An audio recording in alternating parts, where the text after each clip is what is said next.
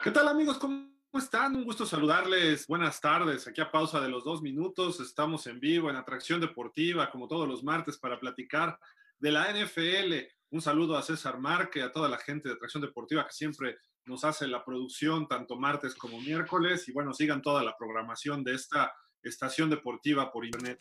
Y bueno, quiero primero que nada saludar a todos, a todo el equipo, como siempre. Un gusto estar con toda la muchachada Empezamos ahora, vamos a empezar por Eduardo Flores. Lalo, ¿cómo estás? Buenas tardes. Hola Gil, buenas tardes. Hola a todos, muy contento de estar aquí con ustedes. Bueno, y los Danis, Daniel Mañón y Daniel Miranda, que bueno, hoy, hoy no se han peleado, hasta llegaron juntos, este, creo que ya se llevan bien. Eh, ¿Cómo andas? Muy bien, Gil, muy bien. Hoy tenemos muchísimas noticias, tanto de última hora y bueno, todo lo que pasó el fin de semana, entonces vamos a empezar. ¿Cuál noticia de última hora? Eh, Everson Griffin se va a los Lions. ¿Y qué, tiene de noticia eso? Si es un, es un bultazo este señor. bultazo los vaqueros, ¿no? pero. No, y aparte llega de un equipo muerto a otro de otro equipo. De dos muertos. Él es el de la mala suerte. De un equipo que se fue para abajo, se va a otro que está para abajo y a otro que anda muy mal, ¿no? Pero bueno, Dani Miranda, ¿cómo andas? Muy contento de estar aquí con ustedes como cada martes y pues bueno, tenemos un buen programa el día de hoy. Y bueno, Rubén Mosqueira, ¿cómo estás, Rubén? Igual, contentísimo de estar con ustedes. Una nueva transmisión y esperemos que les guste a, los amigos de Pausa de Dos Minutos y Atracción Deportiva. Y si no, pues como diría Broso, se lo aguantan, ¿no? Pero bueno, oigan, ¿de qué vamos a platicar? Hoy hay bastantes temas, ¿no? Creo que tenemos los Power Rankings, que ya nos hizo el favor Aldo de eh, acomodarlos. Eh, la NFL ya está llegando casi a su mitad de temporada, siete semanas. Eh, ayer un buen partido entre Chicago y Rams. Quizá dominó más de lo que esperábamos muchos el equipo de los Rams, pero fue un buen juego. De todas maneras, dos equipos eh, pues con buena marca. Eh, también el fin de semana hubo algunas lesiones que ya, bueno, más lesiones, ¿no? Del Beckham fuera todo el año. Hoy se concretan las firmas de dos jugadores, tanto de Des Bryant como de eh, este señor eh, Antonio Brown con los Bucaneros, Des Bryant con los Ravens, en fin, y bueno, más los memes, ¿no? Los famosos memes, tenemos bullying contra varios equipos, eh, pero bueno, ¿por dónde, ¿por dónde comenzamos, Rubén? Platícanos. Pues ahora sí que hay muchísimos. Si quieren, pues em, empecemos con Antonio Brown, que ya, y Des Bryant, que se, que se habla mucho de estos receptores, ¿no? Que vuelven a la vida después de tanto berrinche que hicieron estos dos personajes de la NFL bien sabemos la historia de, Antonio Brown, ¿no? Que todo empieza a derrumbarse eh, desde los Steelers, ¿no? De la temporada del 2018 hay que recordar que tuvo sus riñas con, con, Ben Roethlisberger, desde ahí eh, deciden banquearlo en la semana, me parece que es la semana 16 o la 17 que lo, sientan. Y bueno, eh, en, marzo del, 10 del 2019 se, se hace el trade de, de, los Steelers, ¿no? Deciden mover Antonio Brown otro equipo y se va a los Raiders. Parte de los Raiders, eh, me parece que solamente no jugó, jugó más que un partido, ni siquiera jugó nada con los Raiders, porque también eh, empezaron los dramas, no se sentía a gusto, y pues bueno, los Raiders lo cambian a los Patriotas. Entonces, eh, con los Patriotas sí jugó, sí alcanzó a jugar un partido, pero eh, debido a acosos sexuales y unos escándalos que ahí tenía Antonio Brown, eh, pues la NFL decide suspenderlo y los Patriotas deciden cortarlo y desde ahí pues ya no se, sabía nada de Antonio Brown, no se sabía nada, eh, estaba desaparecido hasta unas semanas que se rumoraba que los Bucaneros iban a firmar y justamente hoy se dio el, el, hecho, firma Antonio Brown con los Bucaneros y se espera que regrese en la semana 9 contra los Santos. ¿Cómo ven esto? Pues yo creo que Antonio Brown está recibiendo la segunda oportunidad que nadie, nadie se imaginaba que se le iba a dar. De hecho, muchos estaban considerando que Antonio Brown ya no iba a regresar a la NFL. Muchos problemas de conducta, la verdad, demasiados para un solo jugador y en lapsos tan cortos. Entonces yo creo que tiene que aprovechar muy bien esta oportunidad que los Bucaneros le han dado y más bien yo creo que los Bucaneros han sido inteligentes porque desde antes de que se concretara la firma, el coach tuvo pláticas con él, eh, toda la organización tuvo pláticas con él y le puso las cartas sobre la mesa, les leyó muy bien, les le estipuló muy bien las conductas que tenía que tener, cuál iba a ser su papel en el equipo. Y bueno, ya si los dos se arriesgaron a, poner la firma en el papel, pues yo creo que va a ser interesante ver qué puede traer Antonio Brown de regreso a esta NFL. A ver si no trae más problemas, ¿no? Ahora para un equipo que se ve bien, que está en ritmo y que ya está advertido, ¿no, Dani Mañón? Bueno, cuando, cuando se fue a Nueva Inglaterra, habíamos visto que las cosas estaban marchando muy bien en, ese vestidor con Antonio Brown, Tom Brady, Bill Belichick, etcétera, etcétera. El problema fue en extra cancha con lo del acoso sexual y después que hubo unos más y etcétera, etcétera digo, si nos ponemos en todas las conductas de diva que estuvo teniendo este jugador, si lo ponemos en que no quería entrenar con el nuevo casco en, Raiders y después todos los problemas que estuvo causando ahí, pues dices como de, no era para tanto tu drama eh, y no era para tanto su drama, digo, eh, pero yo creo que le viene una oportunidad muy buena y es momento de que aproveche esta oportunidad y haga buenas cosas. Ahora, Tom Brady lo quiso en Nueva Inglaterra en su momento, ahora lo tiene de regreso y yo creo que van a entenderse muy bien estos dos jugadores porque se notó cuando estuvo en Nueva Inglaterra que, que, había química entre ellos y es algo que le ha estado faltando mucho a Tom Brady en este equipo. Oye, Danny Jr., este, ¿cómo va a ayudar este Antonio Brown a los Bucks? Porque los Bucks pues no necesitan mucha ayuda, que digamos, ¿no? Están jugando bastante bien. Quizás sea el equipo más completo en la conferencia nacional en estos momentos. Eh, desde mi punto de vista, sí. Está mejor que Seattle, está un poco mejor que, Green Bay. Eh, bueno, y se notó en el partido contra Green Bay. Quizá perdieron con Nuevo Orleans, pero Nuevo Orleans ha perdido jugadores, no está en ritmo. Entonces, eh, no sé, creo que es el equipo más sólido en esta conferencia ahorita, ¿no? Sí, pues bueno, actualmente Chris Godwin, que es un receptor también de Tampa Bay, pues se lastimó el, dedo, se rompió el dedo con una recepción de touchdown contra los Raiders. Entonces, pues ya se dijo que va a estar fuera, no sabe cuánto tiempo, pero aún así Antonio Brown pues llega nada más a sumar a esta ofensiva, porque la verdad es que como tú lo dices, ya viene siendo un ataque muy completo. Y entonces el que llegue un jugador como Antonio Brown con la experiencia y con las habilidades que tiene, pues la verdad es que va a ser una una explosión ofensiva, la verdad es que va a tener un mucho mejor ataque y ya se dijo también, Danny Mañón ya dijo que hay una conexión entre Tom Brady y, Antonio Brown que se vio desde hace unos años en, Nueva Inglaterra, entonces creo que es buena, buena adición.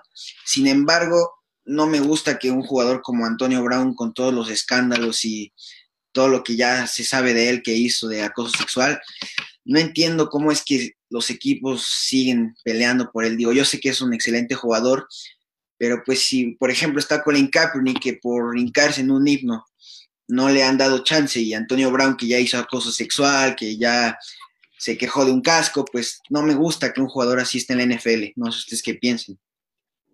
Sí, creo que estamos de acuerdo, ¿no? Hay una moral ahí, pues doble moral, ¿no? En muchos aspectos en la NFL. Eh, lo que pasa es que uno afecta directamente al espectáculo y eh, otro pues afecta personalmente, ¿no? Y afectó a su equipo nada más, el otro afecta a toda una liga, ¿no? Y tan es así que su movimiento se volvió trascendente. Quizá eso es lo que haga la NFL con Colin Kaepernick, ¿no? Que en realidad no hace nada malo, pero pues se ha tomado, se ha politizado ese asunto, ¿no? Y lo de Antonio Brown, pues eh, lo podemos mencionar como un caso más de tantos, ¿no? Que luego, bueno, no tantos, pero que muchos casos que ocurren así en la NFL que de repente encontramos, mismo Ben Roethlisberger se había involucrado en casos similares, eh, tantos jugadores, eh, incluso de los Cowboys de los años 90 hubo varios, varios problemas que dice uno, bueno, hasta les decían por ahí los cuatreros de Dallas, ¿no? Porque había algunos, o sea, de repente fue una desbandada de asuntos que dice uno que pasó.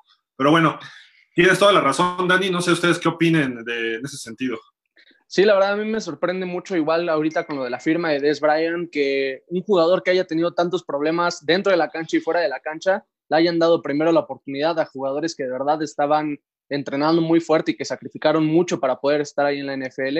Eh, de hecho, si comparamos estas firmas, tanto Antonio Brown como Des Bryant, Des Bryant no, no llega al equipo titular de los Ravens, llega al escuadrón de práctica y Antonio Brown llega al roster titular. O estamos hablando de, de dos casos que sí, sí son, sabemos que son jugadores que dentro del campo piden mucho protagonismo porque son eh, verdaderos atletas y porque pueden generar jugadas, pero prácticamente a los dos se les, eh, se les corrió de su equipo original, de donde llegaron en el draft, porque estaban demandando estaban demandando demasiadas jugadas. Y a eso le agregas que Antonio Brown tuvo muchos problemas extra cancha en lapsos tan cortos y que a él le den una oportunidad mejor que a Des Bryant, sí está un poco de cuestionarse qué está haciendo la NFL y cómo está evaluando este tipo de casos. Sin embargo, sabemos que a los dos ya se les presentó esa oportunidad que tanto estaban buscando y pues ahora sí que vamos a ver quién va a aprovechar mejor esta oportunidad.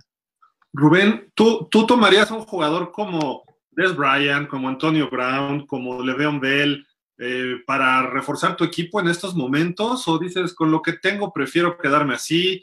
no sé, Le'Veon Bell en Kansas también como que sale sobrando. Des Bryant puede ser que tenga un poquito más de sentido en Baltimore, ¿no? Que les falta juego aéreo, pero también Antonio Brown en Tampa, como que dices, a ver, espérenme, ¿no? O sea, pues de qué se trata, de, coleccionar jugadores estelares, digo, porque en el campo Des Bryant fue muy bueno, eh, tuvo algunos problemitas también extradeportivos, pero ¿Tú harías eso como coach o como gerente general? Híjole, eh, yo, o sea, yo poniéndome en el lugar de Tampa, le están batallando mucho con las lesiones, es una realidad. Ahorita se acaba de lesionar Godwin, Mike Evans también se la vive con las lesiones, Scotty Miller también se está acabando de salir una lesión, pero llamarle a Antonio Brown se me hace un poco precipitado porque es un jugador que además que ya tiene el historial de este mal historial, no tiene, no tiene ese, ese rendimiento, ya no tiene ese ritmo deportivo que, que, tendrá otro receptor. Más bien yo buscaría otras opciones en agencia libre, yo no buscaría Antonio Brown y, más como ese perfil de jugador que va a buscar el protagonismo y eso va a afectar en, el, en el, equipo, ¿no? Eh, lo de lo de Bell, híjole, sí no les hacía falta. Realmente yo no sé, yo no sé por qué los Chiefs hicieron ese movimiento. Digo, fue por un año. Digo, tampoco le dieron un contrato de, tan, tan grande, pero aún así no les hacía falta. El novato eh, Edwards Hiller estaba jugando muy bien. Y bueno, quizás le, que querían que, que Bell le diera la experiencia que tiene a, a, su novato, ¿no? Y luego ya darle las gracias y pues bueno, bye. Pero, híjole, yo le buscaría por otro lado por la experiencia del jugador y por el historial que tiene Antonio Brown. Oye, Mañón, una preguntota por ahí. Este, tú, eh, es el regreso de las abejas asesinas del Killer Beast, que era Big Ben, que era Brown y que era Le'Veon Bell, ¿no? Los tres de Pittsburgh que hace tres años estaban casi llegando al Super Bowl, peleándole una, una, super temporada, perdón. Ahí llegaron con los Pats esa final de conferencia y se separaron, Antonio Brown se volvió loco, de repente Le'Veon Bell también empezó a pedir mucho dinero, Big Ben se lesionó el año pasado y los tres están de vuelta, ¿no? A partir de la semana 9 los vamos a ver ya en rosters, Le'Veon Bell ya regresó, Big Ben lo está haciendo muy bien y Brown en la semana 9 ya está de vuelta. Sí, por supuesto. Yo creo que yo creo que eso es algo muy bueno porque son casos muy diferentes, ¿no? Eh, ben Roethlisberger también tuvo sus problemas en las lesiones que, que, en la que estuvo el año pasado. Eh, Livion Bell en Jets no pudo funcionar. La realidad es que Jets es un equipo que está teniendo muchos problemas y está fallando mucho. Entonces también no estaba cómodo ahí. Y el caso de Antonio Brown, yo, yo lo pongo muy parecido como un caso Kanye West, que empezó a enloquecer de repente. Y Kanye West. ¿Quién es? ¿De dónde juega? Es un cantante. es un ah, cantante, pero pero es, el mismo caso, empezó a enloquecer y empezó a hacer muchas cosas muy raras. Eh, eh, de hecho, pues yo creo que ya está en un momento en el que lo deben de centrar, en el que yo creo que lo que necesita es que alguien lo centre. Y si Tom Brady y Bruce Arians pueden lograr eso, yo creo que lo que les va a aportar Antonio Brown a este equipo va a ser demasiado. Ahora, ahora yo lo que quería agregar, que se me hace algo muy curioso que creo que nadie, o no hemos hablado, es que justamente Antonio Brown tiene este comportamiento después de esta lesión. Hay que recordar que tiene una lesión muy fuerte que le da en la cabeza. Digo, no sé si le, le afectó, no sé, porque es un golpazazazo que no fue el mismo después de eso, porque después, o sea, antes de, esa lesión, era otro Antonio Brown, era un jugador muy ético, muy centrado, que veía por el equipo. Y después de esa lesión, es cuando vemos a este Antonio Brown eh, con todas estas, estas, estas este, malos comportamientos, malas conductas. Entonces, híjole, a lo mejor también esta lesión eh, le afectó muchísimo. Fueron los playoffs del 2015, me parece, contra Cincinnati, ¿no? Que Bontaze Burfict le pone. Así es. Fue, golpe limpio, además. O sea, todo el mundo dice, le pegó con el hombro. Lo que pasa es que le dio al hombro al casco. Es más, lo que pasa es que dicen, mata un perro y eres mata perros, ¿no? pero lado y con el hombro, pero bien en el sentido contrario, y cayó como muerto, ¿no? La verdad, Antonio Brown. Y tienes razón, ¿eh? A partir desde ahí empezó a, a tener unas acciones fuera del campo y dentro del campo muy extrañas este jugador, ¿no? Amigos, díganos ustedes qué opinan de la situación del regreso de estos jugadores a la NFL y se vale opinar también, ¿no? Lo que dijo Dani Miranda, Dani Jr., de por qué no regresa Colin Kaepernick y sí regresan estos jugadores que, que se muestran un poco más, por no decir, eh, equilibrados, ¿no? En algunos aspectos, ¿no? Sí. Pero bueno, este, vamos a otro tema, ¿no? ¿Qué les parece? La noticia de hace unos momentos de Everson Griffin, eh, platícanos, Dani Mañón, eh, ¿cómo es este jugador? Y Dallas, ¿por qué se deshace de él si lo acaba de traer, no? Mira, yo creo que una de las razones por las que no se acomodó, bueno, por las que se terminó yendo de Dallas es porque no se ajustó bien al sistema de, de estos vaqueros. Bueno, ni tampoco ¿Cuál es como que algún defensivo de La Dallas. pregunta es, ¿cuál sistema? sistema, Ajá. ¿no? O sea, también, también influye eso, ¿no? Pero yo creo que sí le afectó mucho el cambio de equipo. Eh, en Minnesota estaba funcionando muy bien y de hecho también siento que una de las razones por las que Minnesota está muy mal es por la salida de Everson Griffin. Es un líder en el campo ese jugador, pero tampoco lo supo aprovechar Dallas e- ese liderazgo. No, no pudo, no pudo tener ese liderazgo tampoco en Dallas. Y digo, es comprensible, ¿no? No llegas un día y, al- y empiezas a ser líder solamente porque acabas de llegar. Y Tom Eh, Brady. Bueno, Bueno, pero pero coreback. sí, es No, diferente. pero. Sea, mm. No, no, no, no, no es diferente. Eh, Cuando es un líder, no importa si seas el pateador, si seas el defensivo. Sí, sí, No, no, no Bueno, bueno, pero es un ejemplo, pues es un ejemplo muy, muy al aire. Sí, sí, pero, sí, tiene razón. pero- Pues sí, Igual estuvo funcionando. Y ahora se va a Detroit y vamos a ver si funciona. Digo, Detroit tampoco lo veo tan mal como, como dijo Daniel Miranda y como dijiste tú, Gil, así muy mal. Digo, están como tercer lugar en la división y tienen un porcentaje de 500, ¿no? Entonces, digo, tampoco mal, mal, así que digas muy mal, no lo están. Pues, este, no sé, ¿alguien más quiere opinar de Everson Griffin? Que creo que es un buen jugador y también él, él tuvo algunos problemas en Tuvo lo que se problemas en refiere 2018, a su estabilidad emocional, ¿no? sí. Mira, yo lo que pude notar en estos primeros juegos con los vaqueros es que Everson Griffin no era el mismo de años anteriores. Yo siendo vaquero, cuando supe que iban a firmar a Everson Griffin, yo estaba súper emocionado por verlo jugar, estaba ansioso de ver ese tipo de jugadas que lo caracterizaban. Y la verdad es que no hizo nada en vaqueros. De hecho, fue muy criticado en las primeras tres semanas por la falta de esfuerzo, por la falta de actitud en las jugadas, cómo los jugadores le daban la esquina, cómo ni siquiera presionaba al coreback. En el partido contra los Browns, en esa jugada en donde Jarvis Landry lanza el pase a Odell Beckham, o sea, una jugada de truco, quien estaba bloqueando a Everson Griffin era Baker Mayfield. Estás hablando de un coreback bloqueando a un tremendo monstruo como a la defensiva y, y Everson Griffin ni siquiera hizo el esfuerzo por quitarse, por bajarle las manos, por pegarle ya de plano de que se puso. Entonces, la verdad, yo creo que fue un buen movimiento en Dallas, también porque tienen muchas alas defensivas y yo creo que mejores que Everson Griffin al menos esta temporada.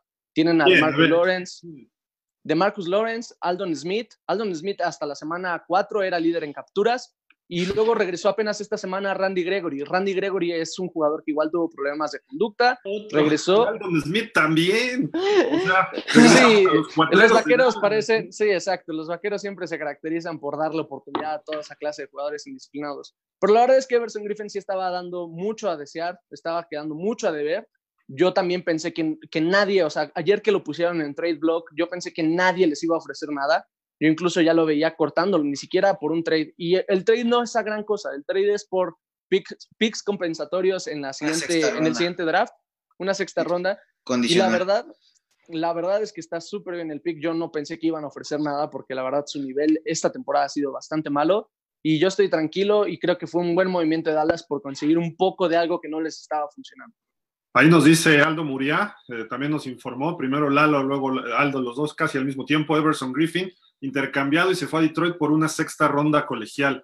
Geraldine González, saludos, eso chicos, adelante, dice Antonio Brown y Leveon sin, son mercuriales, perdón, Big Ben Reloaded. No, no empezó a enloquecer, siempre ha sido un dolor de muela. Misael, ¿qué onda Misael? ¿Cómo estás? Saludos a todo Steeler Gang México. nos dice saludos, se les extraña, se extraña a ti. Y sí, el mal golpe desde ahí ya quedó mal, pero está bueno, está bien de regreso. Por cierto, hace frío, amigos, jajaja. Sí, pues, está muy sí. contentito, Sí, por eso pero Sí. Ya hasta se Ya- hizo ya su cuando tatuaje aquí en el brazo y todo. sí, no, no. Cuando Pittsburgh llegue a 19-0, es más, que rebase el 17-0, podremos platicar de sí. Ay, tú. Eh, Dani, eh, ¿tú tienes algo que comentar de Dallas, de este señor Everson o, no? Dani Jr. Pues no, digo, creo que es Everson Griffin, eh, siempre como dijeron Lalo y Mañón, me pareció un muy buen jugador. Creo que es un jugador que puede aportar mucho a una defensa, eh, pero no sé, siento que no venía con las mismas ganas a, a los vaqueros, ¿no? Ya lo decía Lalito, pero pues no, no sé, no entiendo a veces los trades de la NFL, digo, Detroit pues igual está necesitado de jugadores líderes, esperemos que regrese a ese, a ese nivel, ¿no? De ser llamado un líder. Rubén, Sí, yo estoy nada más de acuerdo con todo lo que se dijo y pues a ver, le deseamos lo- la mejor de la suerte en, en los Lions, ojalá que ahí mejore su desempeño y porque es un gran jugador, es muy... Es, es ¿por, muy- por qué salió de Minnesota? ¿Por no querer, por problemas, por dinero? ¿Qué fue? No, le querían renovar el contrato, le querían eh, hacer una renovación de contrato y Minnesota estuvo sacando muchos jugadores para poder hacer capacidad salarial. Everson Griffin al final ya no terminó aceptando los, los acuerdos del- de la cantidad de dinero que querían, pero a mí lo que es- me sorprendió mucho es que se fue a Dallas por menos dinero del que lo estaba ofreciendo Minnesota. Pero es que Dallas, Dallas va para campeón. Este El era el- año, el siguiente año. O digo, eso creíamos todos, ¿no? Todos creíamos eso. Aparte, pues sí se desmanteló mucho del equipo, ¿no? O sea, se fue Limbal Joseph, que era, estaba al lado de Everson, eh, de Everson Griffin, Fue a Chargers él, ¿no? se fue a Chargers, Chargers. se fue Xavier Rhodes, que quieran o no aportaba muchísimo esta defensiva. Eh, sí le- sí le- y se, fueron todo, se fue toda la secundaria de Minnesota, en, en teoría, nada más se quedó Harrison Smith. El y- problema principalmente en Minnesota era el dinero, ¿no? Era Sí. el- tope salarial. sí, o sea, sí, lo sí, que sí. sorprende es que se fue a Dallas por menos dinero que el que le estaba ofreciendo Minnesota. Eso, eso, eso es lo que a mí más me sorprende. Ahí está Karma. El Karma le pegó a Everson Griffin en seis semanas nada más. Oigan, pues este, vamos a otro tema, ¿no? ¿Qué les pareció? Otra de. Tenemos el Cruz Azul de la NFL, ¿no? Los Falcons. Hicieron otra de sus falconeadas, Rubén. Nomás te veo que te ríes, todo el mundo se ríe. Pero pues son mis Falcons de toda la vida, no sean así. Tuvieron al MVP en el 2015, 2016. Eh, llegaron al Super Bowl. eh, lo estaban ganando a los Pats y los estaban humillando 28-3 y de repente se les vino el mundo encima. A ver, platícanos qué ha pasado desde entonces, Rubén. Pues bueno, primero la, la que todo el mundo ya sabe, ¿no? Lo del Super Bowl, ya, ya, la, ya la comentaste, Gil. Eh, bueno, y luego la siguiente falconeada, porque pues ya hasta se hizo verbo esto. Entonces, va Falcons contra los Vaqueros, ¿no? Eh, parecía que los Falcons tenían ya dominado el juego, este, tenían una ventaja Este de año, ¿no? 29, este año, este año, sí, esta temporada, tenían una ventaja de 29, de 29 puntos a 10 contra los Cowboys. Este, y pues nada, los Cowboys de repente le dan la vuelta por errores defensivos de los halcones. Eh, y bueno, aquí, aquí entra la, la patada corta controversial, ¿no? Que hemos estado platicando de que los halcones se quedaron así, ¿no? De que pues agárrenla, digo, pues ellos, ellos sí la pueden haber agarrado. Entonces, bueno, se les va el juego de las manos, se les va una ventaja de 19 puntos contra los vaqueros. Luego, Falcons contra Bears, igual, tenía una, una ventaja en el tercer cuarto de 26 a 10 puntos, tenía una ventaja de 16 puntos. Este, en el cuarto cuarto, pues entra, hace, hace un cambio Chicago eh, de coreback, entra Nick Foles, ¿no? Y ahora también por errores defensivos así garrafales, pues Nick Foles le da la vuelta al juego y vuelve a perder en los últimos momentos los halcones, ¿no? Entonces ya iban tres falconeadas y ahora la más reciente que es Falcons contra Lions. Ahí, ahí ya no estuvo tan marcado porque no iba, la ventaja era por de Dos dos, puntos. puntos. y de hecho la ventaja la tenían los Lions, ¿no? La, la bola la tenían los Falcons eh, y eran ya los últimos minutos del juego. Lo lógico que tenía que hacer Falcons era quemarse todo el tiempo. Los Lions ya no tenían tiempos, tiempos fuera, y quedaba, eran los últimos dos minutos. Quemarse todo el tiempo, ir por el gol de campo y llevarse la victoria, ¿no? Aquí les falló la jugada ese, sí que estaban quemándose el tiempo, pero Todd Gurley se equivoca y mete touchdown, incluso... ¿Cómo, los- cómo? A ver, repítemelo, repítemelo. Se equivoca y mete touchdown. ¿Qué- Se equivoca, te voy a decir por qué, te voy a decir por qué, te voy a decir por qué se equivoca. Se equivoca el jugador porque... Para no sumar puntos y seguir abajo en el marcador. No, pues se equivoca porque, porque Todd Gurley no quería hacer eso, porque justamente se hace para atrás. O sea, obviamente vas por el Sí. touchdown, claro que sí, pero eso no es lo que quería hacer Todd Gurley. Por eso digo que se equivoca. O sea, en papel ideológico sí, obviamente ve por el touchdown, pero Todd Gurley y los Falcons no querían meter querían ese anotar. Por eso digo que se equivoca. Rubén, pero por favor, mira, Lalo que juega. No, eh, claro. Todos así como que- que, ¿cómo te vas a equivocar para no anotar y darle la ventaja a tu equipo? Pues ¿Qué entonces, ¿por qué hizo Todd Gurley? Claro, pero ¿por qué hizo Defensiva puede Porque parar. incluso los jugadores de Detroit celebran el touchdown. de celebran el touchdown? No sé si vieron ahí. Ah, O sea, peor, muy a ver, por Dios. O sea, o sea, bueno, es que, es que miren, conociendo la- los errores defensivos, o sea, si sabes que la defensa está como está, o sea, tú mismo equipo, los halcones, ya la, la defensa ya estaba cansada. Y, y conociendo que se te van los juegos, pues yo creo que por eso Todd Gurley no quería, no quería meter ese touchdown. Lalo, Y se dile, ve- ya, y dile, se ve- por favor. Y se ve como, y se ve como, como Todd Gurley en la jugada, si ustedes la ven, como Todd Gurley se, se frena antes de llegar al touchdown, pero pues no se alcanza a frenar bien y mete el touchdown, que yo, yo lo veo bien. no touchdown, ¿eh? No cruzó el balón el plano cuando Yo hace veo- o sea, Pero yo estoy de acuerdo. línea, ¿no? Yo estoy de acuerdo. Que Yo estoy el de balón acuerdo. cae en la línea. Eh, Yo estoy de acuerdo. Era meter touchdown. Pues claro, pues, o sea, ¿qué mentalidad diría, ah, no, no metas touchdown? Pues no. O sea, pues juegas a ganar, juegas a meter más puntos. Ahí Mira, la defensa de tuvo que haber parado. Ahí la defensa tuvo que verlo. Lalo, Lalo, diles, ya, ya, ya, ya dile a Rubén, cállate, Rubén, por favor. Como le A dijo ver, Biden a Trump. La, la verdad, la verdad es que estoy de acuerdo con Rubén. O sea, Leones ya no tenía tiempos. O sea, Falcons ya lo único que necesitaba era acabarse el tiempo, porque ni siquiera necesitaba la anotación. Pudieron haber intentado el gol de campo de 10 yardas y ganaban, ganaban por un punto. Los Lions ya no tenían tiempo. Sí, es jugártela, pero son los Falcons. Estamos hablando de los Falcons. Yo Por creo que eso, ya es hasta, Por eso los Falcons pueden perder un partido así.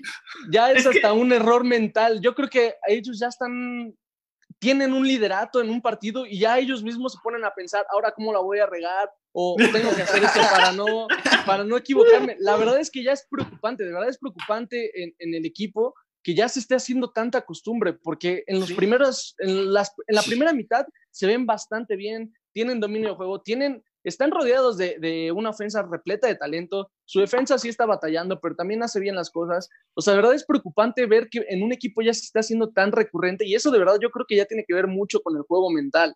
Y entonces yo creo que Todd Gurley es un jugador veterano, él sabía lo que estaba jugando, lo que estaba en juego. Se trata de frenar, cae en la 1, el balón cae adentro. Los mismos jugadores de Leones estaban, hay una foto donde los mismos jugadores de Leones están marcando la anotación porque Qué ellos querían darle el vergüenza balón. también de Detroit. No, y ¿saben qué? ¿Saben qué? Si recuerdan, hubo una semana que Todd Gurley hace lo mismo. No es En la Rams, primera ¿no? vez. En los Ajá. Rams. No es la Y se le primera vez que. Exacto. Y, y se le muchísimo. y- criticó.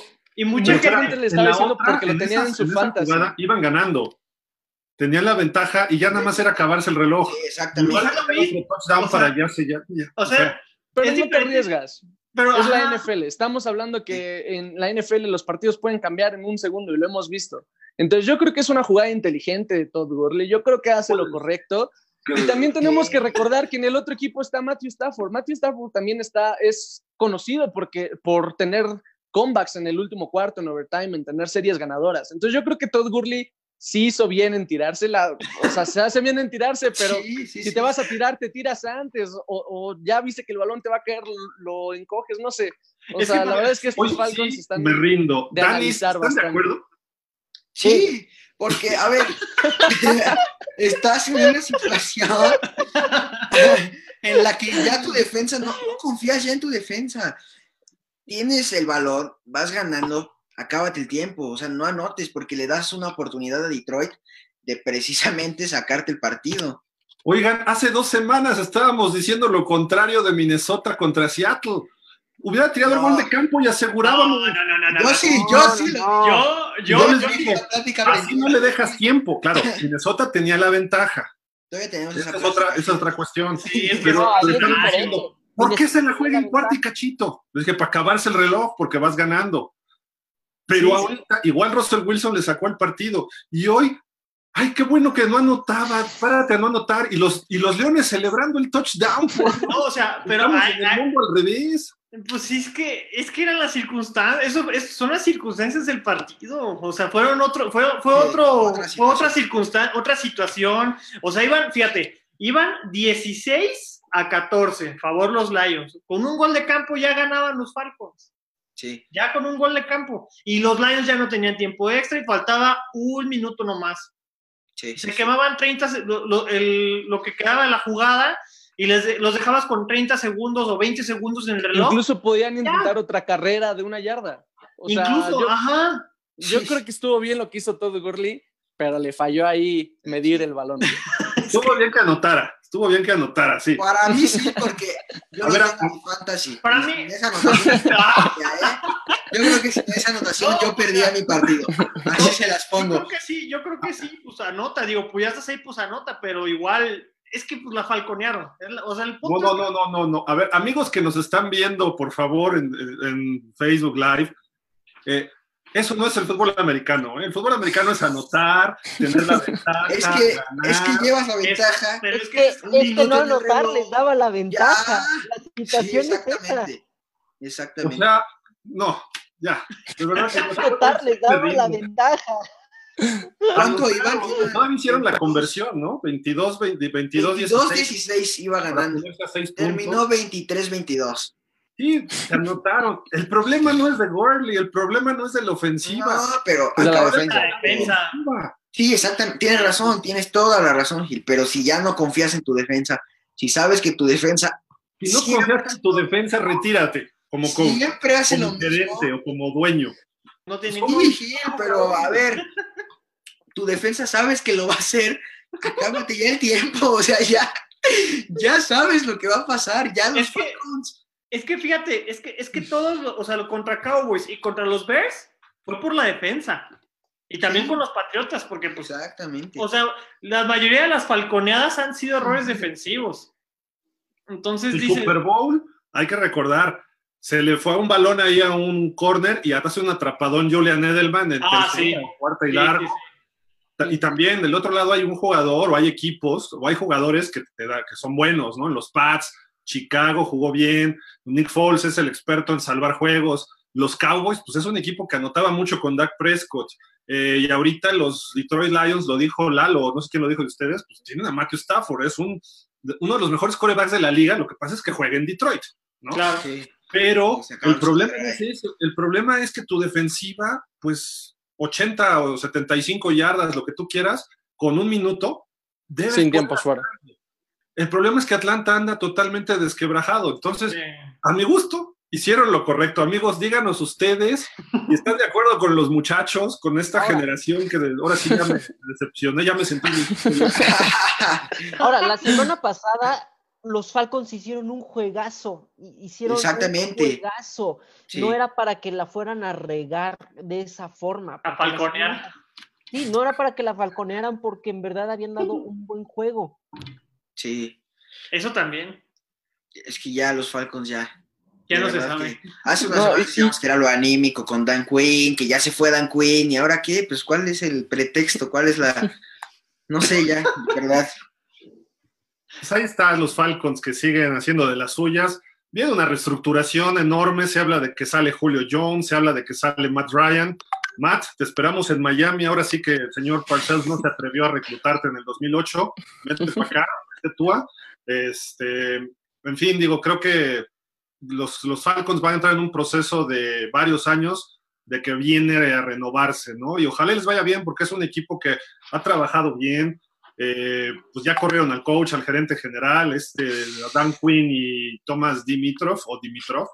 Eh, ahí nos dice Geraldine, qué pena ver a Falcons en picada, ni ofensiva ni defensiva. Sacaron al general manager y al coach, siguen las Sí. Y nos dice también, Browns es la base y Arizona va pian pianito. Me da gusto por la familia Bidwill.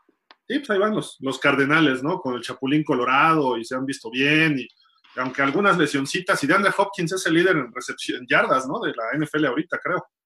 Sí, Entonces, me parece que sí. está bien Arizona, ¿eh? La verdad, es un equipo que está creciendo. Va que vuela. Pero bueno, oigan, este, vámonos a burlear a otros equipos, ¿no? ¿Qué les parece? Ya dejemos a los Falcons.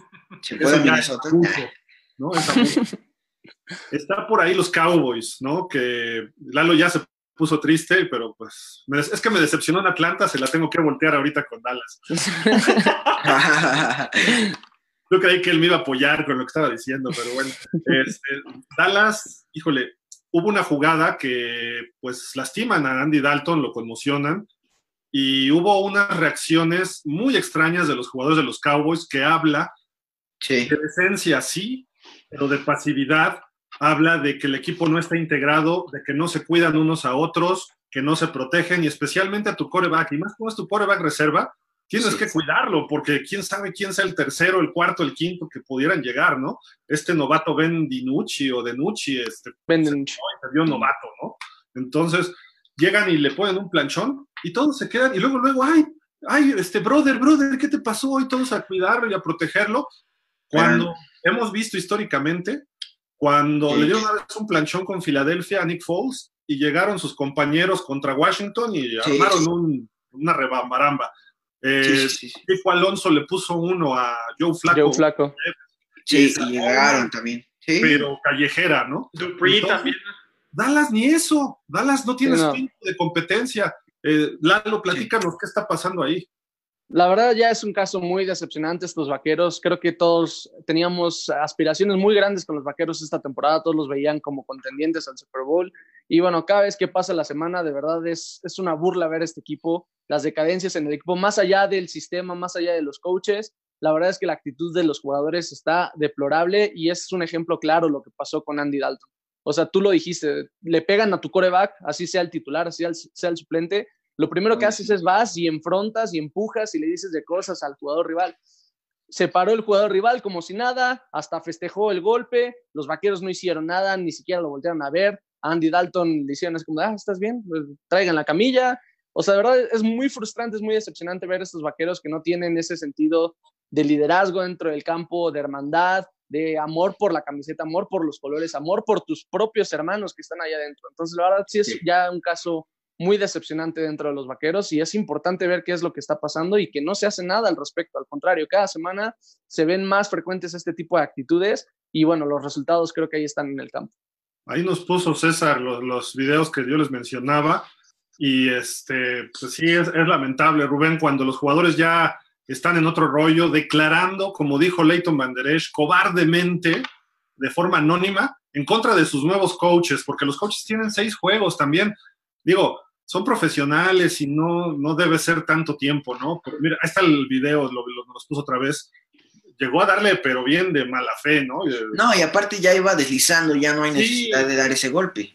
Y todo el mundo sabe que cuando un coreback se va deslizando ya es intocable, ¿no? Sí. Porque por eso hay tantos protocolos, defienden tanto el coreback. Yo por eso digo, o sea, sí lo van a multar, se espera que lo, bueno, yo espero, espero no. lo, lo, lógico. Lo multaron, que... pero no lo suspendieron. Exacto. O sea, sí lo expulsaron, eso, lo expulsaron del partido, lo multaron después, pero ya no va a tener más repercusiones en otros juegos. Lo sí. cual está bien. O sea, la multa económica y sigue jugando, eso no lo veo mal, porque así han hecho antes. Sí. También no puedes irte por otros lados, ¿no? Es parte del juego la intimidación. Y dice Dani Miranda, eh, no hay necesidad de esa jugada. Pues no, pero iban 22. No, pero, no, no, no, pero no hay que confundir. También, no hay que confundir. Por eso, eh, este, va deslizando, ya no tiene como, ya no tiene un punto de apoyo, ya no tiene algo como para defenderse, para quitarse el golpe, va deslizando, va en la carrera, ya, ya no tienes por qué por qué dar ese golpe. Sí, no, no hay que, y también no hay que confundir intimidar con dar esos golpes criminales. Digo, eso ya era de mala leche y de mala Por eso, pero lo expulsaron. Eso es hasta exponer le, le la. Castigo. Sí, pero eso es hasta exponer la vida de un jugador. O sea, por ejemplo, hay golpes bastante fuertes que te pueden acabar con la carrera y te pueden mandar al hospital y, y quién sabe qué más pueda pasar. La verdad es que ese golpe estuvo muy mal. Eh, va en contra de toda la regla, le fue directo a la cabeza, no hay más, ni siquiera sí, hice el sí. intento por quitarse, fue sí. a la cabeza. Yo sí esperaba que lo suspendieran, la verdad. Dani Yo Mañón, también. ¿tú te acuerdas de un golpazo que le dieron al señor Teodoro Campo Puente Agua, perdón, de Teddy Bridgewater, sí. que lo dejaron pero fuera, desconectado, sí. como Andy Dalton? ¿Sí te acuerdas de ese? Sí, sí, totalmente.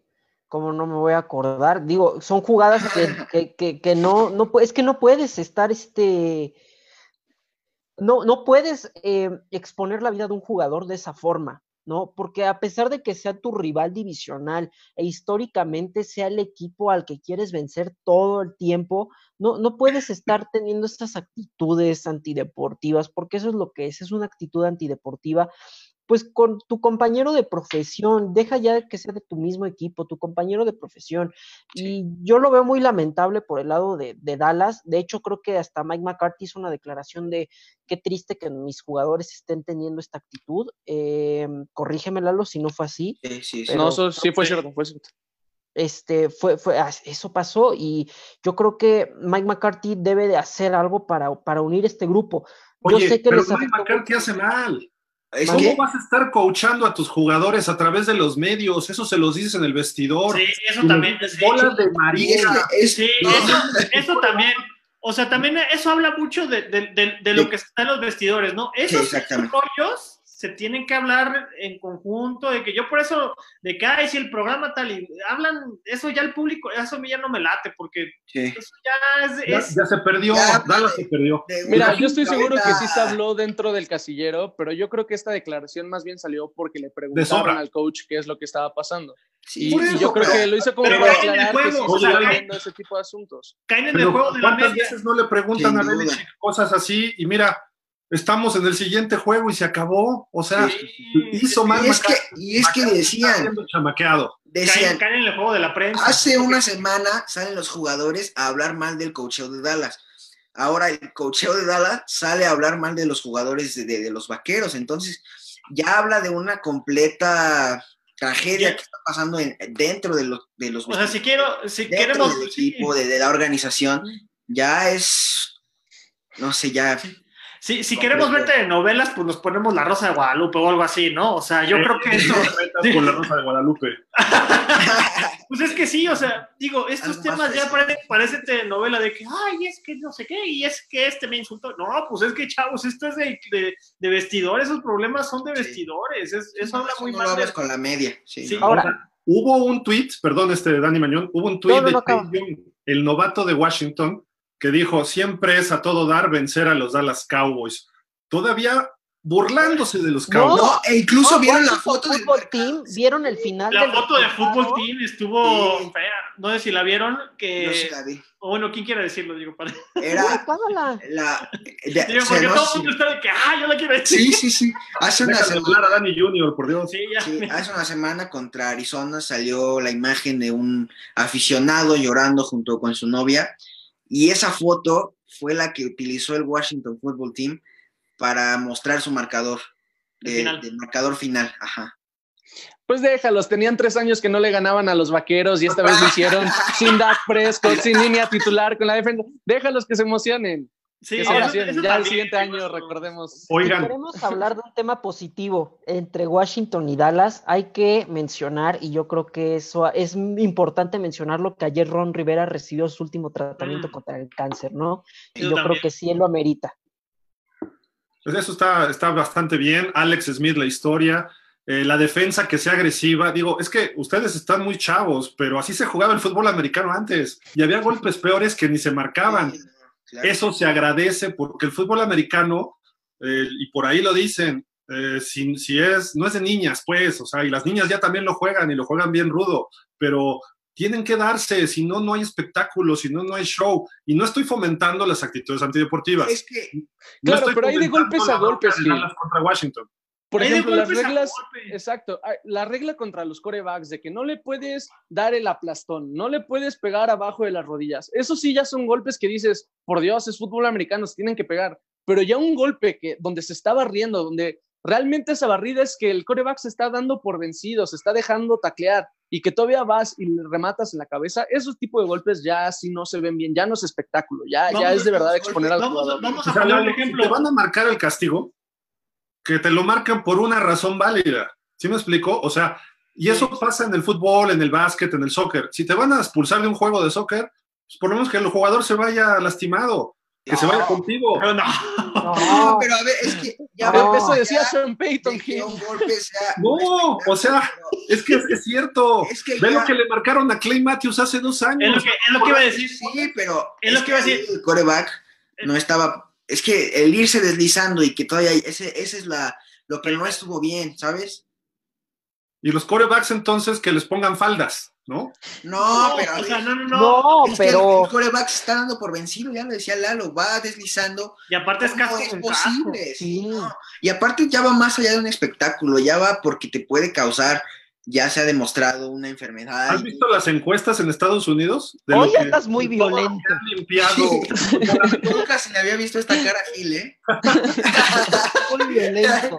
Anda tirando Muy agresivo, muy, sí, sí, sí. sí. No, pero tiene razón. Pero, Es pero que me enojé por lo de Falcons, perdón. No, pero, o sea, o sea, sí entiendo el punto de vista, porque sí, también es show, también quiere, o sea, Sí. todo el mundo quiere ver los golpes, el impacto, las colisiones que se hacen, ¿no? Pues Pero claro. nadie quiere ver a un jugador Pero- herido. Ajá, pero hay de golpes a golpes. Por ejemplo, lo de Clay Matthews, ahorita que lo mencionaron, eso sí fue una exageración. A Clay Matthews, los golpes que él hacía a los corebacks no eran ni para castigarlos, estaban, eran limpios.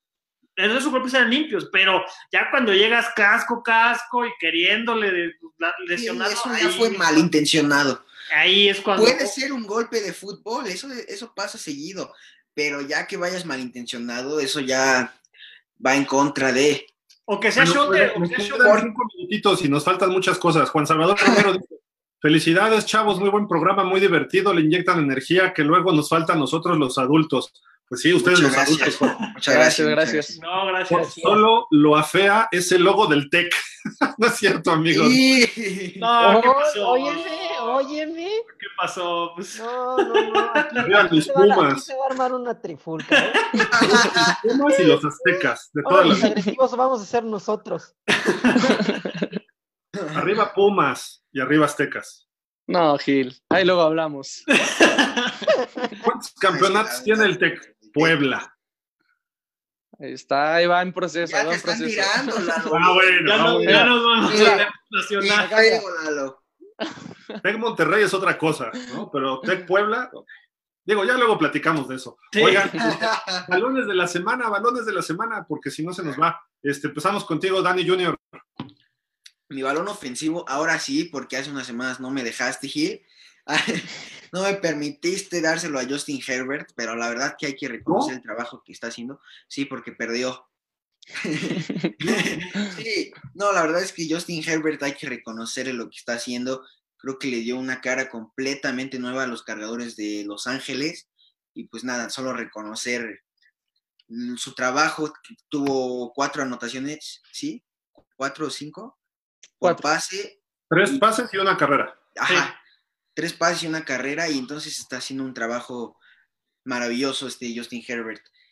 Por la parte defensiva, yo se la voy a dar a toda la secundaria de los Rams porque estuvieron ahí este, a tiempo, bateando, e incluso evitaron una anotación de Anthony Miller. La verdad que hicieron un, trabajo espectacular ayer. Y en equipos especiales también se lo voy a dar a alguien de los Rams. Y es a Johnny Hacker, porque el trabajo de los, de los, de los pateadores de despeje pocas veces se reconoce como se lo debemos de reconocer a Johnny Hacker. Lo que hizo ayer, la verdad es que fue un trabajo magnífico, dejando cuantas patadas dentro de las cinco. La verdad es Cinco. que Cinco Sí, patadas. Cinco patadas dentro de la yarda 5. Es de reconocerse, la verdad, lo que hizo Johnny Hacker. Vámonos contigo, Rubén, tus, tus balones. Mi balón ofensivo rápido es Baker Mayfield, eh, cinco touchdowns, levantó el equipo y sin receptores. ¿eh? Eh, recordemos que no tenía tanto apoyo como antes y pues bueno, Baker Mayfield logra eh, sacarse la victoria a, a los Browns. Y pues bueno, defensivo Buda Baker, eh, pese a que no hizo el pick six, que Metcalf lo alcanzó, este, hizo un partidazo con los, con los Cardinals. ¿Mande? Puso un tweet, ¿no? De que, Sí. me- Sí, bueno, mejor no decimos eso. que lo, que lo alcanzó, pero bueno, está teniendo una campaña buenísima, está jugando muy bien con los Carneras y bueno, Buda Baker, ¿no? Y de equipos especiales, pues se lo doy a, a Byron Pringle, que hace un regreso de patada con los Chiefs de 103 yardas, si no me equivoco, un, un regreso de patada touchdown increíble con los Chiefs. Y pues bueno, esos son mis balones de la semana. Que por cierto, con las nuevas reglas casi no vemos regresos hasta touchdown, ¿no? Hoy en día ya es, cada Sí, vez se complica más. Dani Mañón, los tuyos, nos quedan dos minutitos, así rapidísimo, para que también Eh, yo el ofensivo se lo voy a dar a Matthew Stafford. En verdad, ese jugador mm, se merece muchísimas más cosas por todo lo que hace. El defensivo se lo voy a dar a Micah Kaiser porque ayer dio un partidazazo. y de equipos especiales se lo voy a dar a Zane González, porque a pesar de que falló el primer gol de campo para el gane del partido, el segundo ya con eso eh, finiquitó el partido y se lo merece. Lalo, los tuyos. Yo se lo voy a dar a Murray en la parte ofensiva, cuatro anotaciones, quitándole el invicto a Seattle, la verdad es que jugó bastante bien. En el defensivo se lo voy a dar a TJ Watt, que es un pilar bastante importante en la defensiva de los Steelers. Y en equipos especiales va para Harrison Butker, el pateador de Kansas City, 5 de 5 en clima nevado. Entonces, bastante bien ahí. Oye, TJ Watt tuvo dos tacleadas él solo detrás de la línea sobre Henry, ¿eh? que no es cualquier cosa. Y aparte dos sacks. Muy bien por los Steelers que lograron el invicto. Nosotros lo dijimos hace dos semanas, es el número uno de Power Rankings, ya no nos da tiempo de ponerlos. Aldo, agradecemos tu, tu participación en esto, los vamos a publicar en las redes sociales, pero no nos creían, Pittsburgh está, o sea, hay que ver los juegos para poder hacer un Power Ranking, no nada más decir lo que va diciendo la gente. Pittsburgh se ve superior a Kansas, Pittsburgh se ve superior a Green Bay, Pittsburgh se ve superior a Seattle y se ve superior a Titanes y lo demostró, sobre todo el primer cuarto y parte del segundo. Titanes no existió hasta que de repente Pittsburgh aflojó un poco el, nivel, ¿no? los memes se nos quedaron también, y hubo dos, tres detalles, porque hoy se puso muy bueno el programa. Geraldine, gracias por tus comentarios. También Juan Salvador. Aldo Murián nos dice por acá, en un deporte de contacto e impacto siempre hay discusión sobre la violencia legítima o ilegítima, pero hay una diferencia entre eso y una actitud antideportiva, sea americano, natación o el deporte que sea. Lo de Boston fue criminal. Lo de natación será este, nado sincronizado para que haya contacto. Comentarios sobre OBJ, sensible baja. Pues ya dijimos, ¿no? Fuera todo el año y pues también anda lesionado Jarvis Landry. Problemas para receptores de los, de los Browns. Muchísimas gracias, amigos. Gracias, Rubén. Gracias, Danis. Gracias, Lalo. Gracias a ti, Gil. Gracias a Gil. Gracias, hasta luego. Gracias, Gil. Que estén muy bien. no se pierdan Fantasy Nights con Aldo, con eh, Chavira, con Walizada y también con Diego Sotres. Muy buen programa además porque nos asiste, nos asesora. Yo perdí por punto .08 centésimas mi fantasy, me da coraje. Pero bueno, muchísimas gracias, Atracción Deportiva, César Marca, toda la gente por allá. Quédense en el noticiario, Atracción Informa. Todo sobre el deporte aquí lo pueden ver. Y mañana nos vemos aquí a las 3 para hablar del fútbol americano de nuestro país, del TEC Puebla, etcétera, etcétera, etcétera. Muchísimas gracias. Pásenla bien. Hasta la próxima.